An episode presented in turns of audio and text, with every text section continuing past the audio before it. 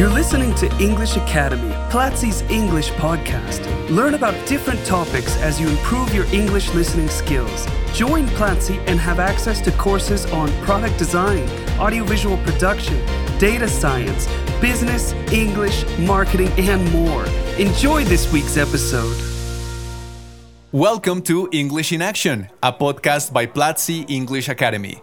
I'm Andres, course director at Platzi, and joining us today is Gina, English content expert. Hey G, how you doing? I'm doing great, Andrés. Very happy to start the year with a new episode of our podcast. That's right. What a better way to start the year than, well, recording a podcast. And in this episode of English in Action, we will talk about food preferences and their benefits. So let's get started. Shall we, G? Let's do it. All right, G. So the first question that I have for you is this How would you describe your food preferences? I would say that I eat almost everything. Um, I love to try new foods. I'm someone that is open to trying new flavors. Um, I really like to get to know a place and a culture through their food. But there are some things that definitely I'm not very good with, and that would have to be mainly um, most things that move. All um, right. So we'll talk about that, I guess, through this um, conversation and in the episode. But I do want to say that something that I'm not keen on trying is insects of any type. So I'll eat, I think, almost any vegetable, fruit, try different spices and flavors. Uh, but something that I don't think I'm so open to is um, insects of any type. well, all right. I mean, insects is not like something like mouth watering. Like, oof, like I would like to eat a, a, a dish full of insects. But have you ever tried some? Yes, many, many years ago here in Colombia, as you know, in the region of Santander, there's a very typical meal or snack. Um, and it's, well, it's ants, uh, fried ants. And um, uh-huh. they're different names. Uh, the translation, I guess, would be like big ass ants or big ass ants, something like that. yeah, that, that's the one. That's the one that I was thinking about. Yeah. so I remember a friend in university brought some, and we tried. I guess I was curious. Um, it wasn't the worst experience, but not something that I'm looking to try again.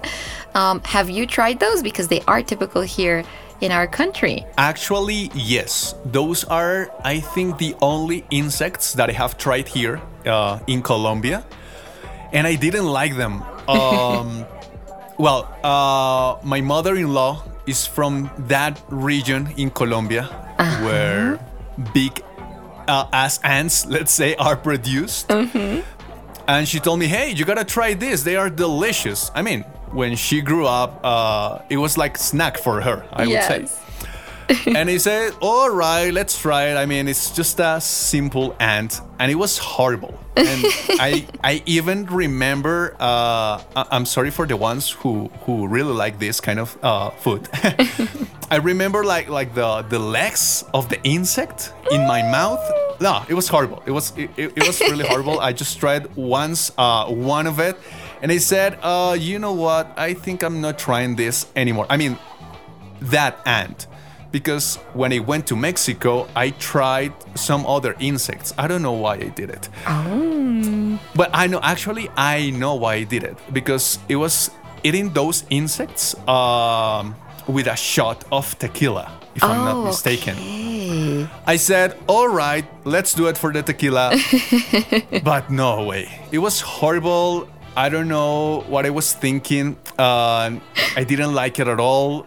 But I mean, it, it was a really Mexican tradition. Let's say it was my first time in Mexico. So I said, oh, all right, let's do it. So, well, I tried and I think I won't try it again. W- what do you think? Uh, have you been to Mexico, G? I haven't, but I have heard from our Mexican um, students from our community in Mexico that there are small ants called chapulines, and that it's traditional to eat them in some types of, of meals. So I think that this is more of an acquired taste. I think maybe when you grow up uh, eating, Yeah. you know, ants and other types of insects, some part of you starts to like them. But, you know, the, yeah, at this point in my life, I think I am good saying no, thank you. Yeah, just by saying, uh, you know what? No, thanks. No thanks. That's exactly, exactly. So, well, now talking about diets, uh, G, is there a diet you follow? Yes, yes. I'm actually pescatarian. So, in case you're not familiar with this, or maybe some of our students are curious as to what that means, basically, a pescatarian is a person that follows a vegetarian diet but includes fish. So no red meats, no no beef, no pork, no chicken, no turkey, uh, but I will eat fish and seafood. So that is basically the diet that I follow. Of course, I eat fruits, vegetables, grains. Um, I love rice, pasta. So basically everything except beef, pork, chicken, insects. and I would say that's it, but fish and other type of food, yes. All right, pescatarian. Uh, I have to be honest. Uh, when I started working here at Platzi, was the first time that I heard that um, style or that diet. Oh wow, I really? thought I, I thought there there were only like uh, vegetarian, like veggie people. Mm-hmm. Uh, but when I heard that, like pescatarians, all right, didn't know that. And why did you take that decision, uh, G? Why did you decide to follow a pescatarian diet? Well, I actually started as a vegetarian. I have, well, since I was a teenager, maybe since I was 13 or 14 years old, I've had to struggle with low blood sugar or hypoglycemia. And that really affected my energy levels. I was feeling very tired all the time. Sometimes I got headaches. Um, I felt constantly hungry, um, but I didn't know why. Because, well, if you know me, I'm I'm kind of thin, so it's not like I'm used to eating really big portions of, or that I have, um, you know, uh, a big stomach. Actually, no, but but yeah, I had all of these things, and I was having trouble concentrating in school which is when my mom really started paying attention to my to my symptoms because the other the other things she just thought I was being lazy because I was feeling tired all the time. And she's like no you teenagers are lazy in my time we had to get up early you know and But, but there was something. I mean, there was something there was happening. something, yeah. I remember I told her, I told her, Mom, it's not that I'm lazy. I just feel tired. I feel like I don't have energy. And then I told her I'm having a hard time concentrating at school. I feel like teachers are talking, but I really don't get the the information like my brain is not processing this information and i'm scared because i know i'm intelligent. So what is happening? So we went to the doctor we got some blood tests on and finally um, we were able to understand what was happening. So basically i have low blood sugar which means that i have to eat regularly and certain type of foods that are not so high in carbohydrates so that my body can process them and kind of just maintain more stable levels of blood sugar. So i had always been kind of interested in doing something with my diet because I knew that my struggle with energy was related to sugar and insulin and how my body processed food, right? Or how it Yeah. reacted to the lack of food. So I was always curious like, how can I hack the system? You know, what can I do to improve my energy levels? Because I don't want to go through life just feeling like a zombie tired all the time. I'm so young. Yeah, Uh, and, and, and I think it's very, uh, I don't know, awkward or even stressful, like feeling that way. Like, why, why am I always so tired? Like, I, I want to have energy. Yes. Yes. And being a teenager, imagine like Right now, I'm in my early 30s and still I'm so young, but being a teenager, it was very frustrating. So, as a young adult, you know, a couple of years back, I started to do more research, trying to understand, also because doctors explain but you know after you're done with the with the session and you're out of the doctor's office it's like okay then what do i do now in my day to day so i went to a nutritionist and then um, in 2017, I was watching a lot of documentaries and I stumbled upon one on Netflix. I don't know if it's still there because, well, this was in 2017, a couple of years back. Um, but this documentary was called What the Health. Hey, I, I, have heard about that. Well, yes. actually, I have seen it. I have seen the poster, but I have never watched it. Oh, I recommend it. I recommend it. Uh, so I really liked it because it's a play on words. You know, we have an expression when we're very surprised about something. We say, "What the hell?" Um, in English, and this is "What the health." So I was like, "Okay, wow, they're taking this topic seriously." I want to to to investigate. So I watched it, and in this documentary. Um, all of the research was around our eating habits and how it affected health, but especially eating habits of carnivores or people that consumed uh, diets that were high in animal proteins. So, to me, honestly, Andrés, it was just like something clicked. I was never really a fan. Like, we didn't grow up eating a lot of red meat, but we did consume a lot of chicken and pork. Mm-hmm. Um, and something just clicked because I've always been also I guess, very against animal cruelty. And I don't know, something inside me just says, wow, this feels right. Like, let me just. Yeah, like, this makes sense for your, yeah. for your life. It made sense for my life. And, you know, the funny thing here is that a lot of people, they do this change uh, gradually, you know, going from eating everything like an omnivore because we are omnivores, you know, we eat everything as mm-hmm. humans. Uh, to going plant based or vegetarian, uh, they do this change gradually. And I remember I watched this documentary in my room and I was still living at my mom's place at that time. And I remember I ran to her room and I said, Mom, I'm going to be vegetarian starting now. And she was like, like, from this very moment. Yes, from this very moment. I was like, I'm gonna be a vegetarian starting now. And she was like, okay, I'll do it too. And All I was right. so surprised, you nice. know. she decided to do it. And Andrés, that day, I remember it was June of 2017. I don't remember the exact day. As of that day, we went vegetarian, both of us. And just to have her support, you know, it was so meaningful. And I didn't know because we hadn't talked about that. But my mom, as a younger, you know, woman, wanted to be vegetarian too. Oh, so okay. I think it, we, we had never had this conversation. And then we both clicked and connected and we went vegetarian. And it was so easy because we were doing it together. Exactly. So that was the change. And then. You- you are supporting each other, right? Yes, having that support, no temptations in the house and thinking of recipes. So it was really nice because it, it we weren't um, our diets were not in conflict because we were both vegetarian. So that was great.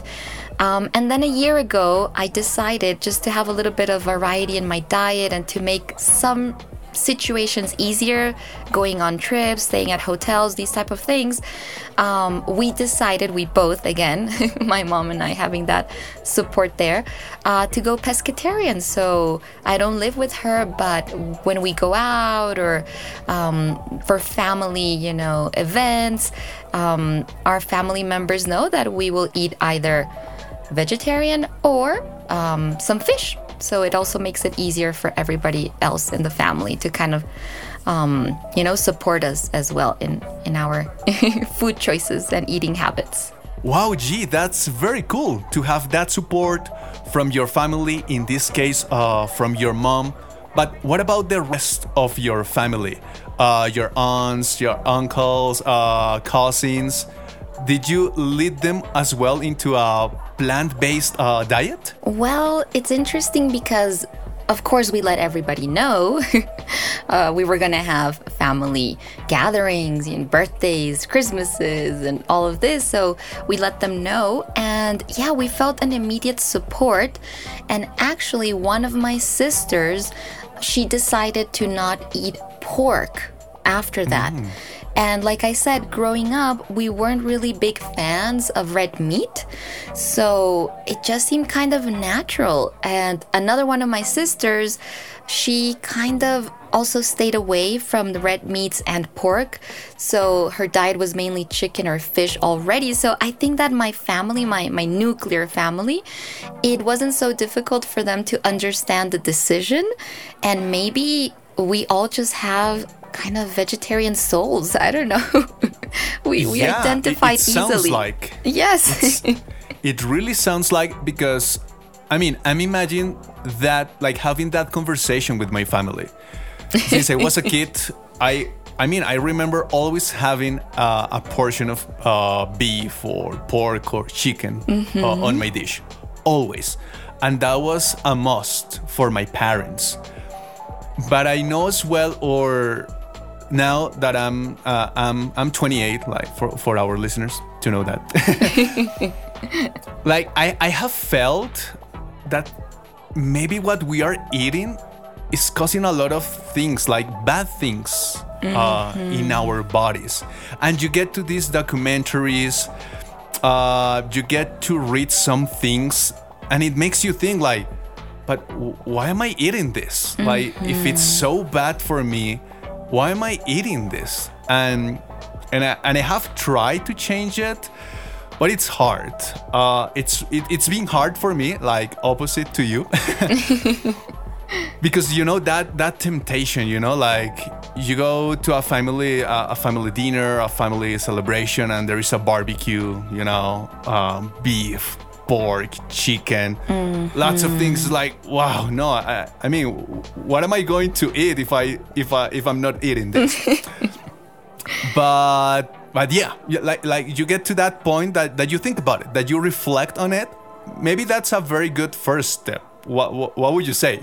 I think it's difficult when there's not um, maybe a, an emotional connection to the decision when you don't have like the a, very honest and real conviction of why you want to do it. So, my main motivation was uh, my health. I have to be honest. Uh, that was the first thing that that drove me to research, to watch these uh, documentaries, to read.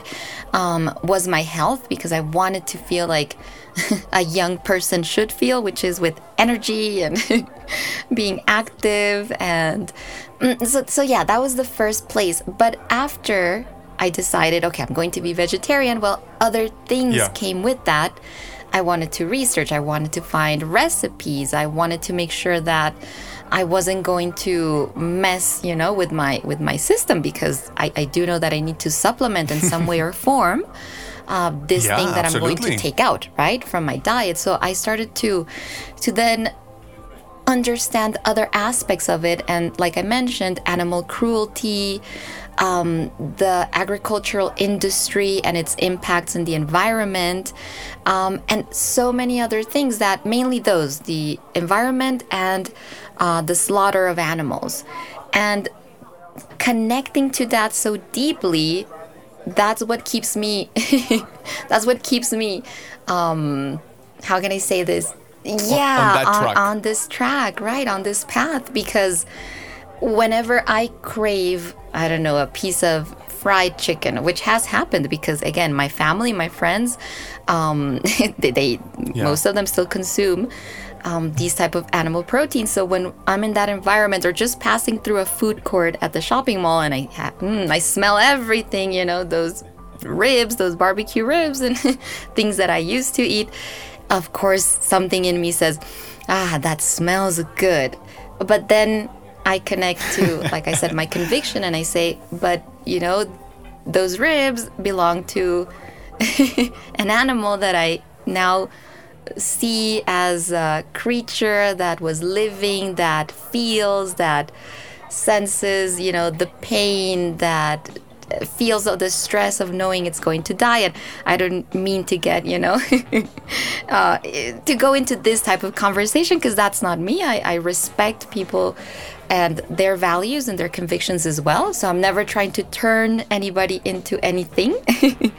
but that's how But I. you are convincing me. yeah, no. well, I'm just I- it's- speaking it's from not that you're experience. Yeah, exactly. Yeah, just just to hear this experience. But sorry, go on. because I know that some uh, vegans, especially, because they're so so passionate, and uh, for our students, just to clarify, vegans are um, people that don't consume anything that comes from animals, anything at all. No products, no no type of uh, butter, nothing that comes from milk, nothing that comes from eggs. Um, so I'm not vegan. I'm vegetarian. I do still consume eggs. I don't drink milk. Um, but but yeah, I I, I feel that I'm connected to my own reasons and and why I do this. But I I never try to tell anybody what they should or shouldn't eat. Uh, but yeah, from my personal experience, that that's what helps, Andrés. Like knowing that mm, one day, for example, one of my dreams. Um, hopefully, I can do this before I retire. But one of my dreams is to have a farm and to make this farm a sanctuary. And I want to have cows and I want to have chickens and I want to have little pigs. I love pigs and horses. And this is a dream of mine. So, uh, I every time you know I go by that food court and I smell the the ribs and the fried chicken, I say, mm, not on my plate, Yeah. uh, but in my farm one day. So I think that's what helps with those temptations because I've had them, of course. Yes, I've had them. Um, so sometimes I just take a deep breath and. Ah, with the smell, I feel like okay, And- and that's it. it. That's enough, and it helps. You know, psychologically, something does happen where you feel like "Mm, a deep breath, and that's what I needed. That's it. All right, I, that's a very nice wish that you have, G. Uh, hopefully, I, I think that you can make it because I I. I can hear that you have that motivation to do it, and I would say that love to do it. So, when you have it, please invite me. of course, you're invited, and we'll have an amazing veggie dish All right, all right. with So- with vegetables that I grow in the farm.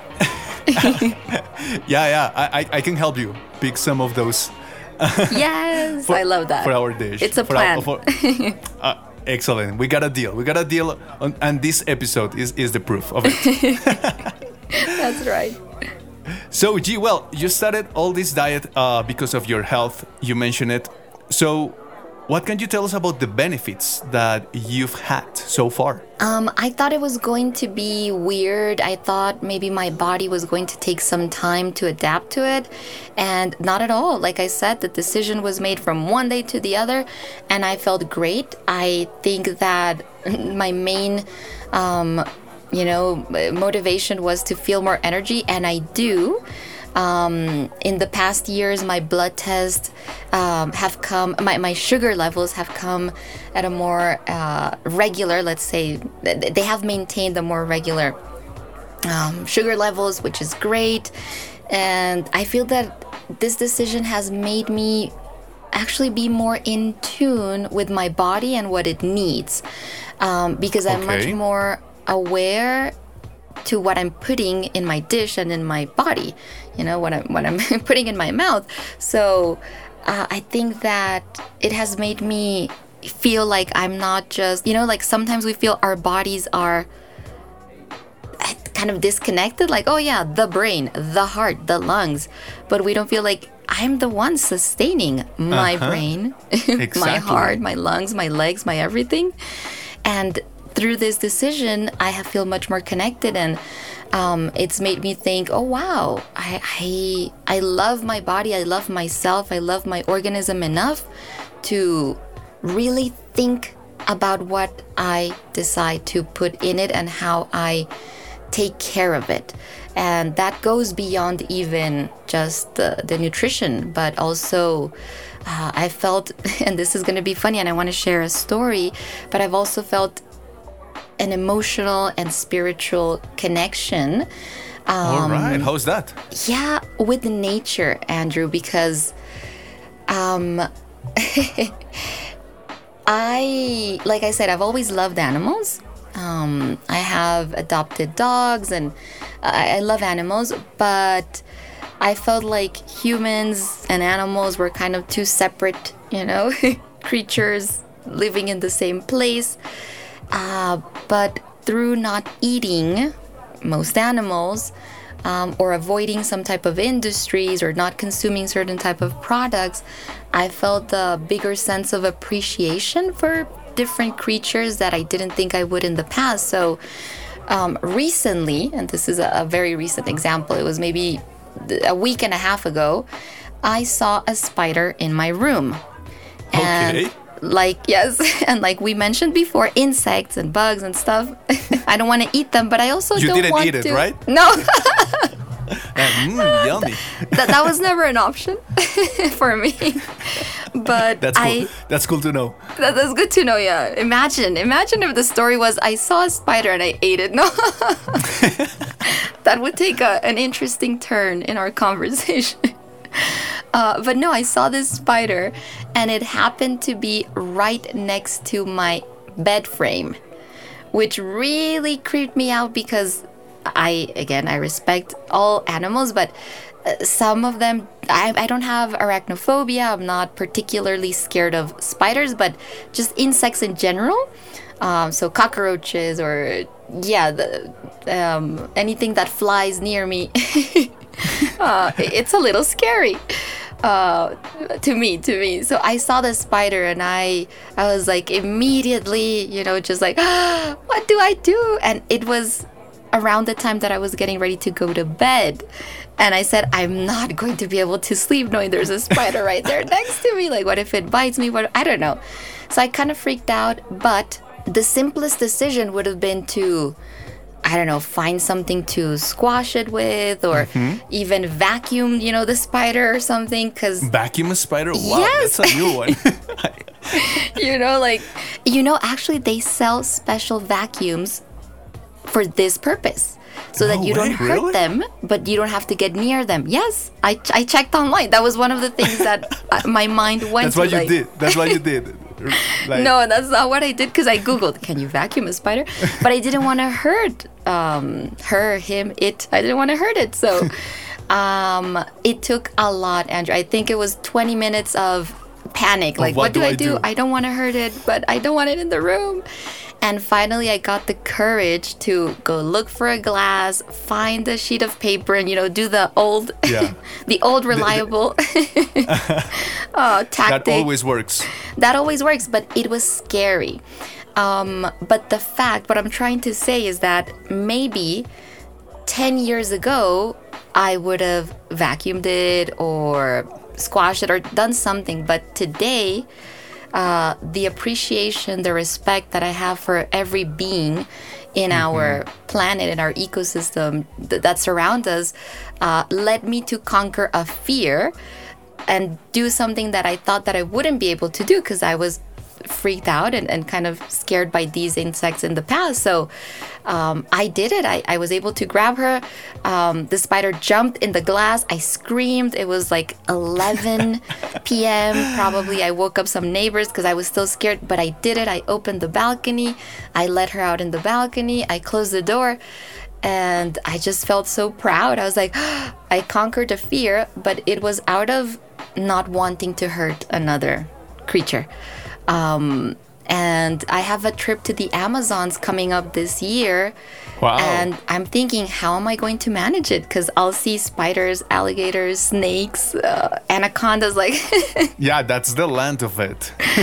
and I'm I'm thinking like, wow, this is going to be a new level uh, for me, but but I'm sure that I'll be able to manage it. But but yeah, these little things, like I said, they it, it changes you. I, I do think that certain decisions have.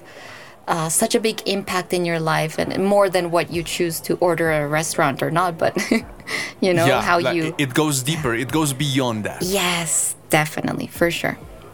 That's very nice, uh, G. Both like physically benefits that you've had, and those emotional uh, benefits that you are also telling us. So, Yeah. and what about the other side, like struggles? What struggles have you had um, when you know, like with these eating habits uh, that you have right now? So, in the beginning, I think I had maybe like the misconception that I'm sure a lot of us have, and it's that, oh, there are not enough options at restaurants. Um, but I started to see where, at least where I live, which is Bogota here in Colombia, big city, the capital. Um, I'm so happy to see that so many restaurants, and not just restaurants, but actually um, food companies, you know, that produce uh, ham and that produce sausages and all of this, um, they're bringing a lot of vegetarian and a lot of plant based um, friendly options. And I love it because that has not been an issue, and I thought it would be. Um, I remember one cousin said, "Oh, but if you don't eat protein, what do you eat?" and that's a lot of things that you know that that's, That's- a frequent, frequently yeah, asked that's a very frequent question. Yeah. yes. Yeah. And I say like I eat everything else. You know what everything else is, right? Pasta, rice, beans, like all the mm-hmm. hundreds different types of options yeah. everything that you have in your plate, I'll eat except the meat. So it's like, oh, yeah, it makes sense, you know? So there are a lot of options. And I think, honestly, my biggest struggle has not been that, but my cooking skills. Because Okay. I, I like to cook, but I do feel that it is an activity that takes time. And sometimes I feel pressed on time because, well, working, taking care of my dog, and just doing other things. So I feel that that has been my Achilles heel, like um, preparing a wider variety of meals for myself. Not because I don't have the tools, the ingredients to do it, but because I haven't, you know, uh, really been um, actively looking and trying out new recipes for myself. So I think that when I lived with my mom, it was easier because we took turns. Now living on my own, it's like ah, I have to cook for myself every day. So let me just make it easier, you know. uh, so maybe that has been the, the biggest struggle. Sometimes visiting some relatives, um, maybe what they will offer is very heavy on carbohydrates. And again, having low blood sugar, I need to stay uh, on top of that. So I'll ask for, can you fry an egg? Like I'll eat everything, just fry an egg. Thank you. uh, and in restaurants is the same. Like, can you please change the chicken for an egg? Thank you. Or yeah, the meat for something else. But but uh, it, I don't think it's a struggle, Andrés. I think as long as you're sure and again you have a, a strong reason a strong connection to what you're doing and what you're putting on your plate then it's just about finding solutions but it's not really a, a struggle or a problem um, and i encourage everyone to test out what makes them feel better you know in their Yeah. body what's what makes them feel healthier and that could be just drinking more water. That could be including more fiber. It, it, it could be so many things, not just a plant based diet. But to do it, try it out so that you connect a little more with your body and what it needs and how it feels better, uh, better nurtured, or yeah. I think Yeah, that I that's, completely, that's I completely agree with you, and I think that sometimes, you know, when we feel tired or even we we feel, I don't know, sad or no, you know that that you feel weird. Mm-hmm. You try to do like different things, uh, but you do not pay enough attention to what you eat, and that's I think highly connected yes to to how you feel. Because it, it's that fuel you know that you are using for your day to day as you said uh, when you were a teenager like you know what is going on with me? Why am i always so tired? Uh, am i lazy? No it, it, it was because of your eating habits and that you needed to change it. And well then you have had all these benefits that you are telling us. So G, thank you very much. Thank you very much for this uh, conversation. It was a really interesting uh, talk. And thanks as well for accepting this invitation and participating in this episode of english in action Of course, my pleasure. I loved having this conversation and revisiting these life decisions. and well, what a great way to start the year. And of course, we'll have more episodes coming up. Excited to have more of these interesting conversations, Andrés. Absolutely, absolutely, G. And before we go, I want to invite all our listeners to share your food preferences and eating habits. What do you recommend?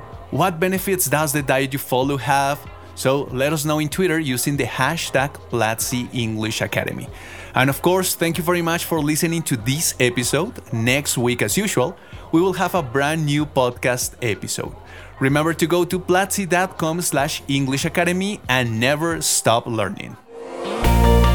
This was English Academy, Platzi's English podcast. Thanks for listening.